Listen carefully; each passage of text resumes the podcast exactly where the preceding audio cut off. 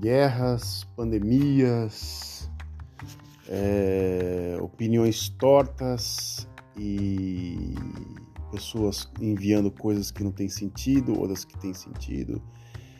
E assim vai, né? É gente que fala que não delira, que tá fazendo ciência, mas ao mesmo tempo tá delirando. E eu aqui que tô falando que tô delirando, mas ao mesmo tempo tô muito racional, sentado num sofá aqui, muito bem confortável na minha sala, aqui olhando para para sei lá, porque eu construí nesses últimos anos, que é lá, literalmente a minha casa, né? Não, tem eu posso ter construído algumas coisas lá de fora, ou feito amizades, ou coisa, mas é o concreto aqui que está na minha frente, nos meus olhos aqui, é o que eu consigo ver.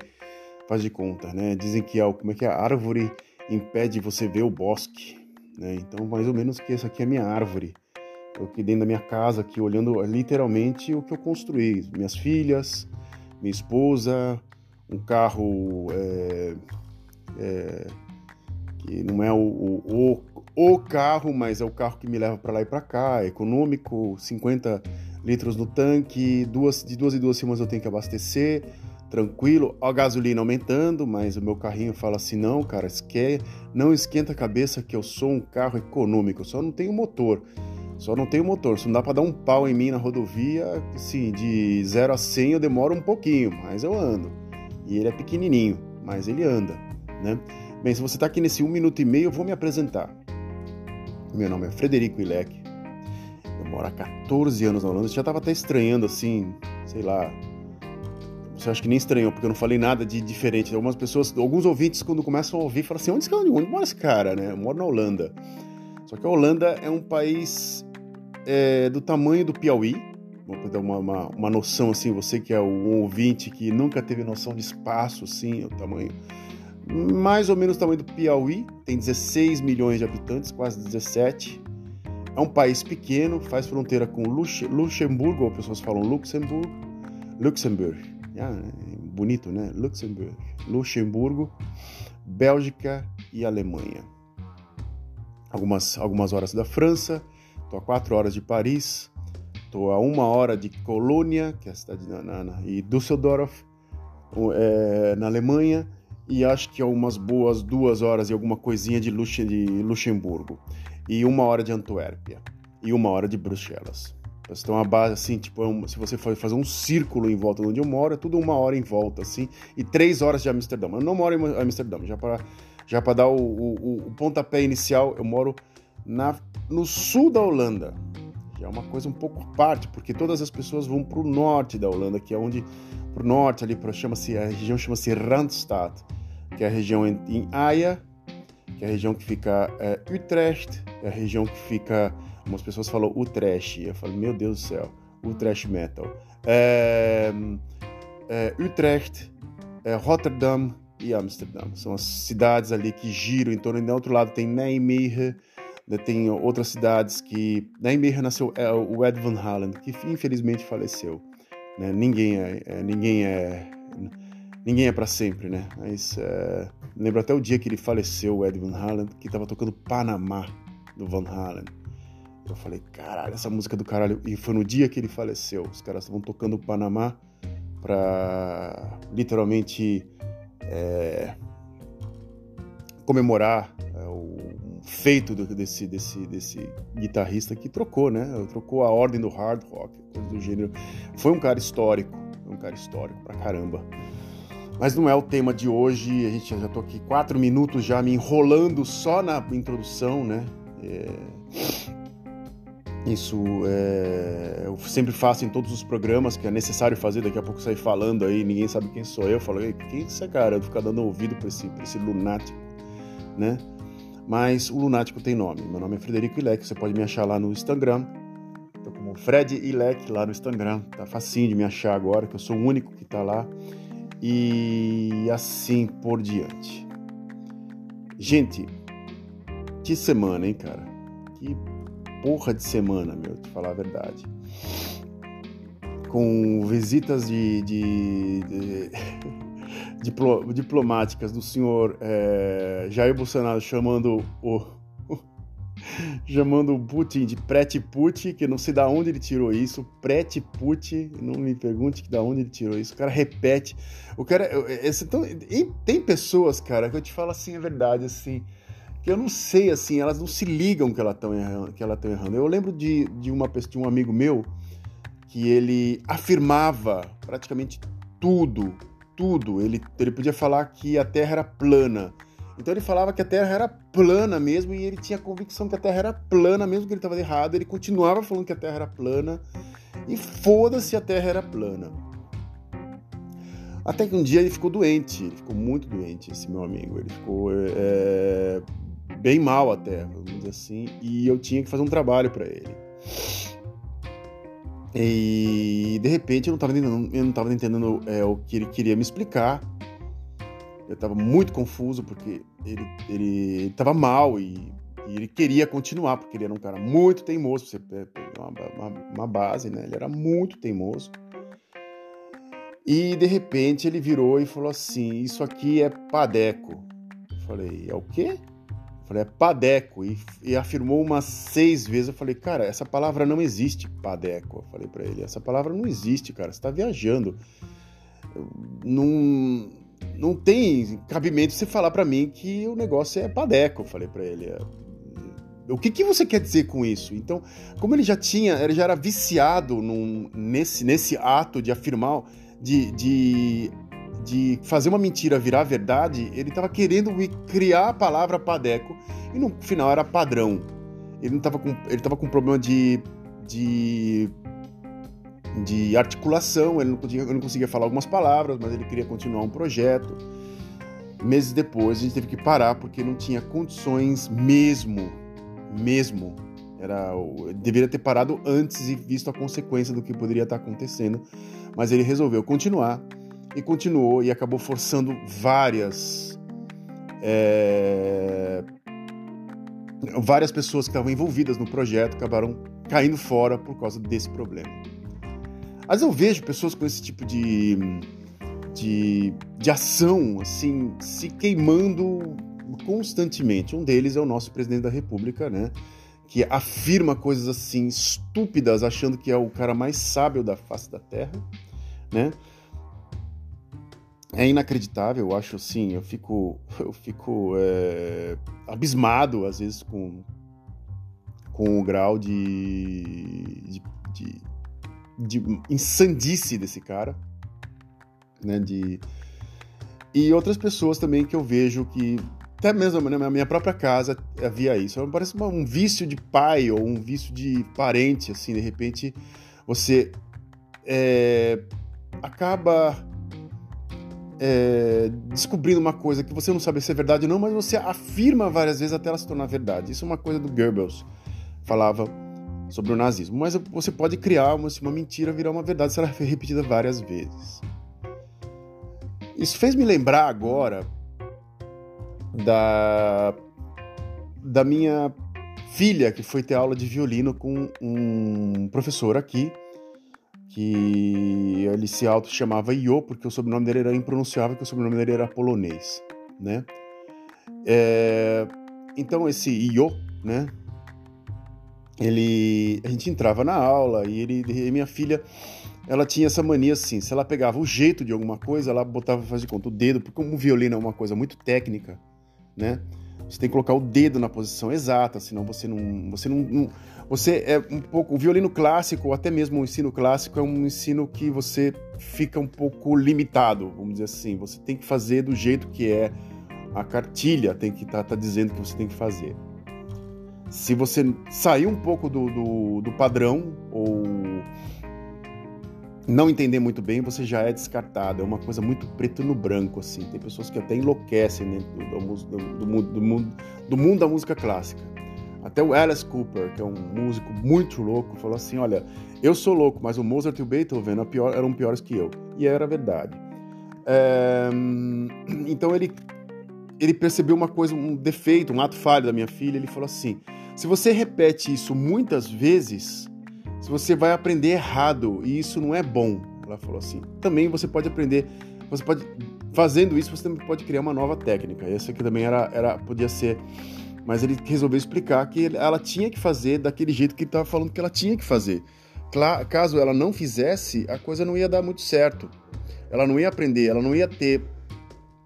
É, ela não ia ter a noção do que do que estava sendo, sendo feito. Então, é, o professor continuou insistindo, só que ele estava com frustrações. E essas frustrações ele começou a revidar na minha filha. E aí ela teve que sair.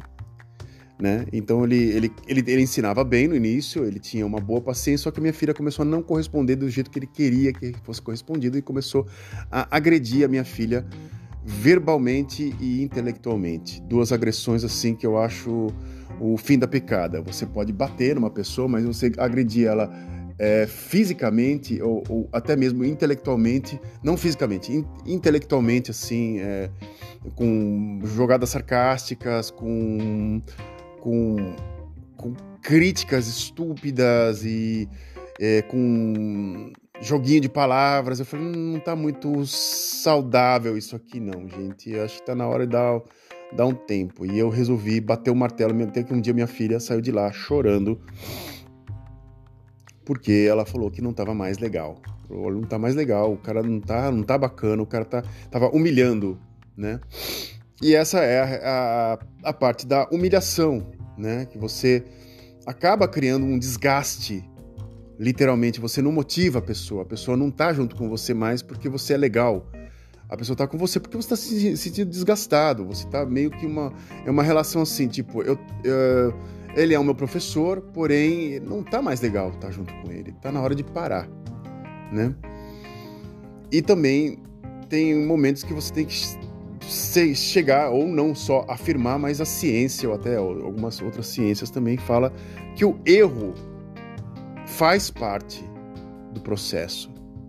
Se você errar é um ponto, mas a gente percebe que algumas pessoas que estão nesses zaps da vida aí acham que nunca erram. E aí é que tá. Eu vou entrar agora num, num, numa coisa que é um dos ouvintes, que está aqui no nosso, nosso, nosso clube aqui, pequeno clubinho de meia dúzia, né? Me envia toda semana vídeos é, que contêm as verdades que ninguém fala, daquelas loucuras do meu Deus, de daquela rede bolsonarista que a gente tanto ama, né? É, foi a gota d'água para mim, porque outras pessoas, até mesmo minha mãe enviava para mim, eu mandei ela pro inferno, para te falar a verdade, minha própria mãe, para você ver como é que tá o nível da, da, minha tolerância, assim. Ela me enviava coisas que eu falava assim, meu, da onde você tirou isso? Né? Não tem, isso não tem sentido nenhum, né? Não, não, não há sentido nenhum. isso não não tem cabimento. Você estava enviando isso para mim, eu mandei para ela assim, né? E aí, de repente, um dos ouvintes resolveu me mandar alguns vídeos falando que o, o motivo do, do, das mortes no Brasil não é a, o vírus e sim a vacina. Aí eu falei, meu, eu respirei fundo, eu contei até 10, eu recebi um, eu escrevi.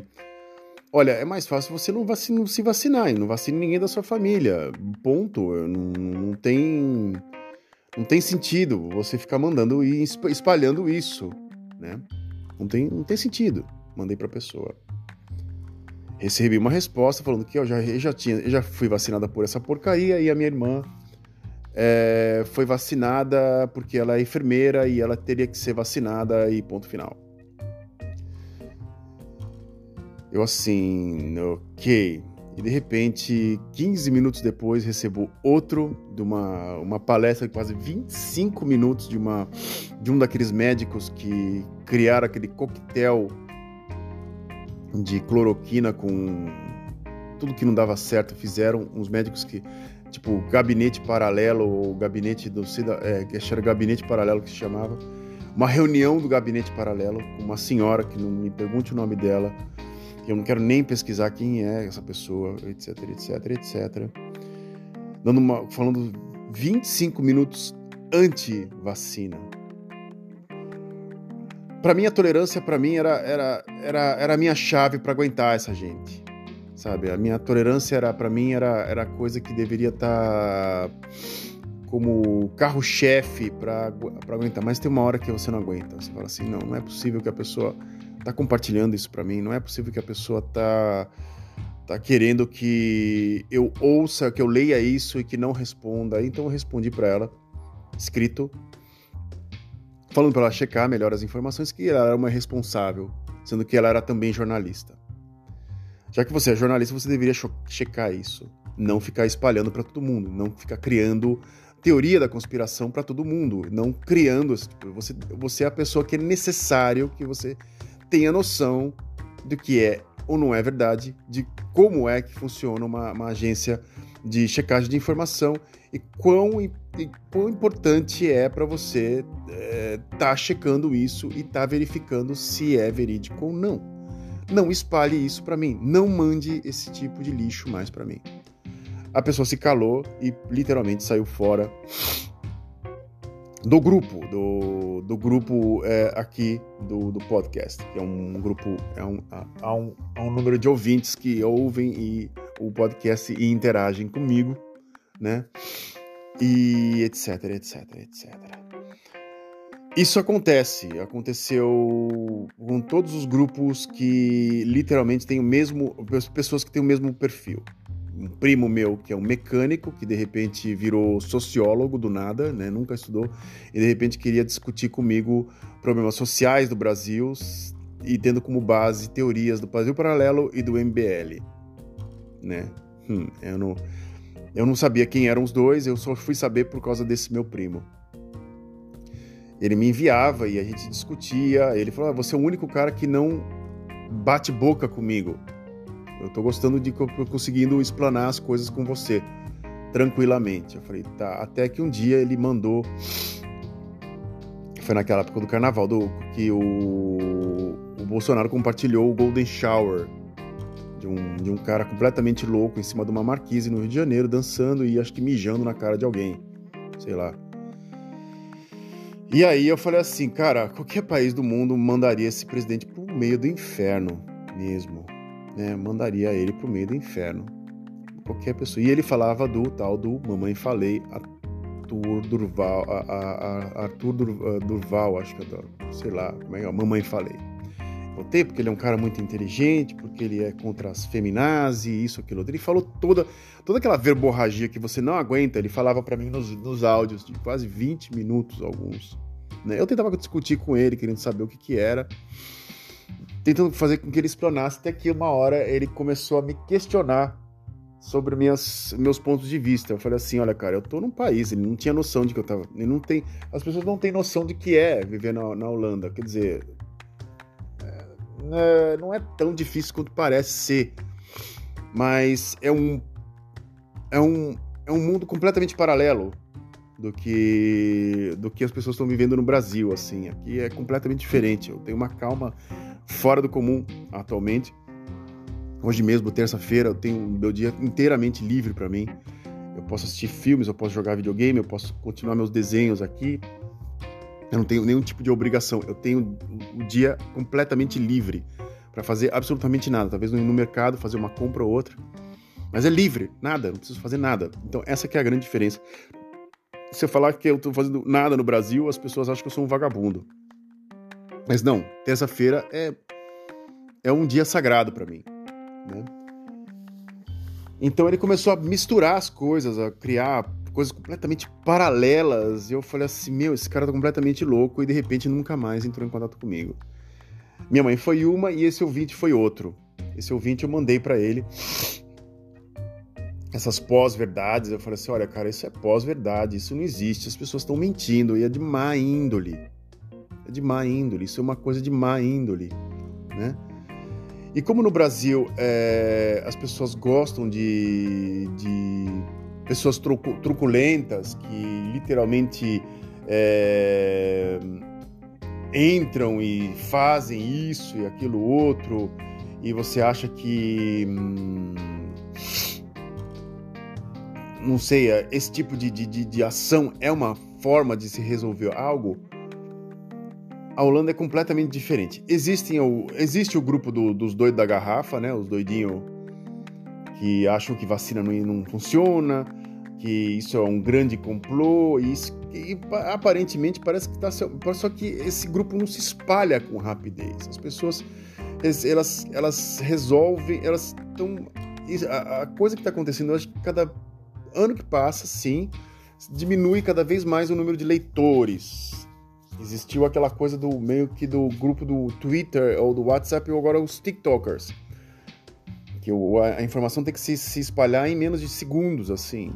Você tem que, se, você tem que explicar algo fazer algo em 10 segundos. Mostrar isso em 10 segundos. Então é difícil você se informar desse jeito. Ontem mesmo aconteceu uma coisa muito interessante. Tá, tá, já, já que já que eu estou falando de comunicação ou coisa do gênero, eu, eu trabalhei ontem no, no, setor de comunicação, mas não é não é é setor de design, mas eles chamam de comunicação na empresa que eu trabalho, que é comunicação gráfica, né? E de repente estava tudo errado, faltando coisas, é, com com falhas, assim, só um desenho bonitinho com falhas de informação. Eu falei assim, vocês têm certeza mesmo que vocês chamam comunicação, cara? Porque isso aqui não existe, né? Isso aqui não tá completamente incompleto. Isso aqui não, não é, isso é bullshit, né?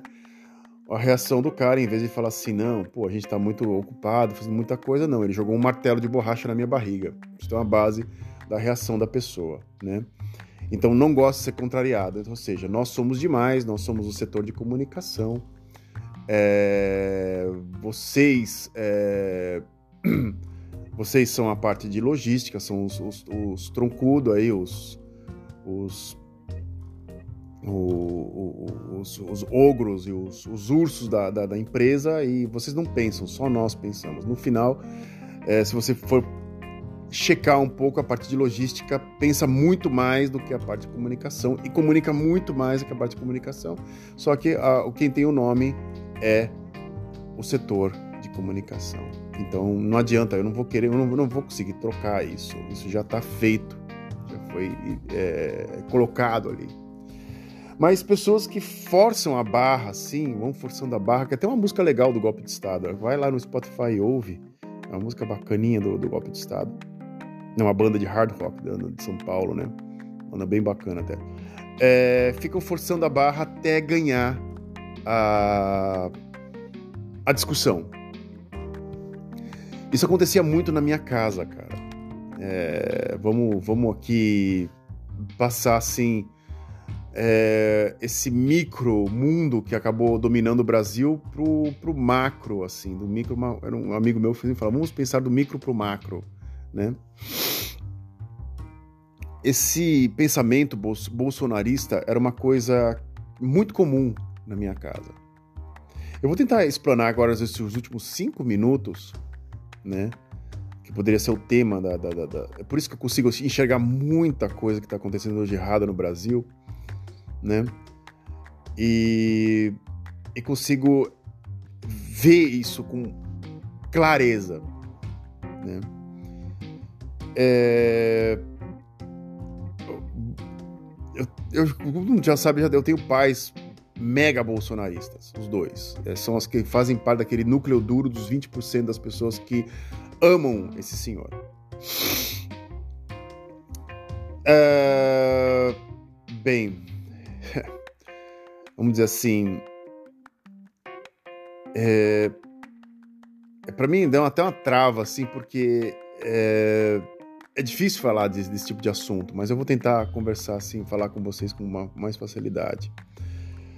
É, meu pai não era uma pessoa muito popular, não era uma pessoa que chegava em grupos e que todo mundo abraçava ele ou coisa do gênero. Todo projeto que ele começava, nenhum terminava. Todo projeto que ele tentava é, explanar ou coisa do gênero, nunca conseguia explanar, porque ficava uma coisa muito confusa, de uma confusão fora do comum. É, todos os grupos políticos que ele fez parte, ele sempre era o minoritário, sempre o núcleo, o núcleo duro. Minha mãe, idem. Minha mãe não era uma pessoa que. É uma pessoa com muita habilidade até de cozinha, coisa do gênero, de artesanato, caramba, quatro, mas todo grupo que ela entrava, ela nunca firmava-se como uma líder. Ela firmava-se como uma espécie de uma peça entre. A líder era sempre uma pessoa até um pouco, não com tantas habilidades, mas tinha muito mais dialética do que a prática. Minha mãe tinha muita prática, só que ela tinha muita insegurança dentro dela. É, então essa insegurança começou a criar uma frustração dentro dos dois. Um não era uma, uma pessoa completamente não muito carismática, totalmente apagada, e outro era uma pessoa até carismática, mas com uma insegurança fora do comum dentro dela. É, os anos se passaram e surgiu esses, essas, essas, esses movimentos políticos, né? Meu pai fez parte do PSDB na, na, no interior de São Paulo. É... Não era uma coisa, eu falei, nunca tinha lido, nunca tinha visto nada sobre social-democracia, porque tem o nome social-democracia no partido, né? PSDB, Partido da Social Democracia Brasileira. É, Partido, Partido Social Democrata do Brasil, acho que acho um ou dois, um ou dois, eu não vou ficar checando agora, mas tem social democracia no meio. E era um partido basicamente de esquerda que ele fez parte. Né? E de repente entrou para um núcleo de direita e de extrema direita. Por causa de quê? Por causa de ondas. Lembrando que meu pai votou no Jânio Quadros. Sim, ele votou em 60, ele votou em 61 no Jânio Quadros, consciente, consciente no Jânio Quadros. Foi contra Juscelino Kubitschek, foi a favor da ditadura militar. Tudo quanto é tipo de ondas que surgiram, é, ele foi indo com, com, com, com o grupo, né? Quando teve o, o Direta Já, também foi a favor do Direta Já. Quando apareceu o Leonel Brizola, não, esse senhor, esse senhor aí é um, é um tonto, esse senhor, é... sendo que o Leonel Brizola foi um cara que fez muita coisa, muita gente, muita gente a favor do Leonel Brizola mesmo, o Rio de Janeiro inteiro, assim, tem que agradecer de mãos de, de Darcy Ribeiro e o Leonel Brizola, vamos dizer assim. Podem ter coisas erradas ali no meio, mas foi, foi um político que teve um, um, um uma extremo apelo. Só não ganhou em 90 porque eu acho que foi. Tava desgastado demais ele. Tava desgastado e literalmente a Rede Globo odiava o, o Leonel Brizola, né? E nesses, nesses últimos anos eles foram se radicalizando, se radicalizando até chegar no núcleo duro do bolsonarismo e acreditar em todas as pataquadas que esse senhor fala. Praticamente todas. Nem todas, vamos dizer assim, que deu, das últimas vezes que eu conversei com a minha mãe, é, aparentemente parece que eles já se ligaram que o homem não bate muito bem das, dos pinos, mas eles continuam apoiando porque não dão o braço a torcer que estão errado. E isso que era o problema. Em 2004 eu tive um burnout e foi e assim, eu já tava já um bom tempo já, já, tava, já tinha uns bons oito anos eu tava fora de casa. Oito, não, minto, seis anos eu tava fora de casa. Seis anos. É... Esses seis anos eu ficava um mês, semanas só na casa dos meus pais e voltava é, para estudar ou para fazer coisa. Mas eu tive um burnout, foi uma coisa muito muito foda, porque eu, eu tive uma sobrecarga de trabalho, eu resolvi fazer muitas coisas ao mesmo tempo. E de repente eu não conseguia mais, eu não consegui me atrelar, eu também não consegui é, juntar grupos para fazer junto comigo. Agora mesmo eu tô ocupado com uma, uma animação. Falei, puta, bem que eu podia ter uma pessoa para desenhar essa parte, bem que eu podia ter uma pessoa para desenhar outra parte. Fazer tudo sozinho é foda, fazer 950 frames é muita coisa, mas eu dei um tempo, parei, um, dois dias, depois eu continuo. A pessoa não tem pressa, pode ser que eu faça tudo sozinho, ou eu peço ajuda de alguém daqui a pouco, ou para minha própria filha. Tô pensando aqui. Mas nessa época não, eu fiz tudo sozinho e acabei é, me ferrando por causa disso. Mas me ferrando mesmo, assim, muito. E em 2004 eu fui passar uma espécie de férias de verão com meus pais. É, e eram e foram férias assim que eu. Vamos dizer assim, eu, t... eu tava muito mal e eu precisava de um... uma paz, eu não precisava ouvir, eu não queria ouvir ninguém. Eu não queria ouvir ninguém, eu não queria ver ninguém, eu não queria. Eu queria. Eu queria literalmente sumir do mundo. É uma... Eu lembro das fotos que eu fiz nessa época, que eram fotos assim, que não tinha gente. Eu, eu saía, eu não tinha. Não, eu era uma pessoa que gostava de fotografar pessoas até. Mas nessas fotografias, assim, eram pastos com nada, era um, era um céu com nuvens, assim, era uma coisa meio vaga, meio, meio estranha. Eu lembro até hoje quando eu o, o, o, o negativo, eu vi o, o negativo e também a, o, o, teste que você põe todas as fotos assim paralelas, juntas, né? Eu falei, cara, não tem gente nessas, nessas imagens, né? E eu lembro que nessa época eu tava querendo, minha mãe queria conversar comigo, ela começou a forçar, assim, começou a querer forçar, querer falar comigo. Mas forçar mesmo, assim. E de repente ela começou a gritar, a gritar alto, alto para ser ouvida e também ter razão também. E teve uma discussão que eu lembro até eu lembro da cena, mas eu não lembro da discussão. E aí eu olhei para a cara dela e falei assim: você literalmente faz isso apenas para ter razão. Se você tem razão ou atenção, você para. Você parece uma criança, eu falei para ela. Você parece uma criança que nunca teve razão na vida. Ela se calou, ela ficou muito nervosa, muito nervosa mesmo. É... E é mais ou menos isso que pode ser que aconteça com essa direita louca, rasgada e completamente transviada. Esse Mamãe Falei vai ter o, o, o, o mandato cassado, né? Por razões óbvias, né? Porém, daqui a um pouco, será que ele vai ser um Jânio Quadros, que todo mundo vai esquecer a cagada que ele fez em 61 e vai voltar à Prefeitura de São Paulo daqui a uns anos, daqui 10, 20 anos, vai voltar de novo a. a... Em vez de ser Mamãe Falei, vai ser Mamãe Lambicu? Né? Será que vai acontecer isso com essa pessoa, né? Será que vai ter esse tipo de coisa?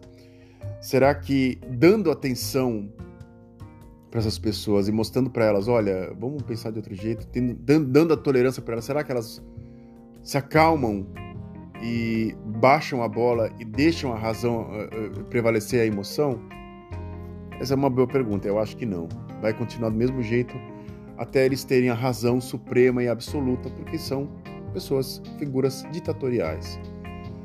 São pessoas que acham que explanam, que defendem a, a, a, democracia, mas por um lado defendem porra nenhuma, defendem a própria a ideia deles completamente errada. Caso você esteja aqui até agora, nesses 32 minutos, muito obrigado pela sua atenção. Não me enviem coisas de coisas de teorias da conspiração ou pós-verdades que eu vou começar a responder. E respondo com artigos, respondo com coisas assim até um pouco mais racionais, coisas que eu estou lendo. Não é, não é arrogância, não é nada, mas eu sim, eu tenho noção do que eu estou falando. E é isso. Cuidem-se, por favor. Eu nem sei o tema que eu vou escrever desse, desse podcast, mas eu vou escrever daqui a pouco.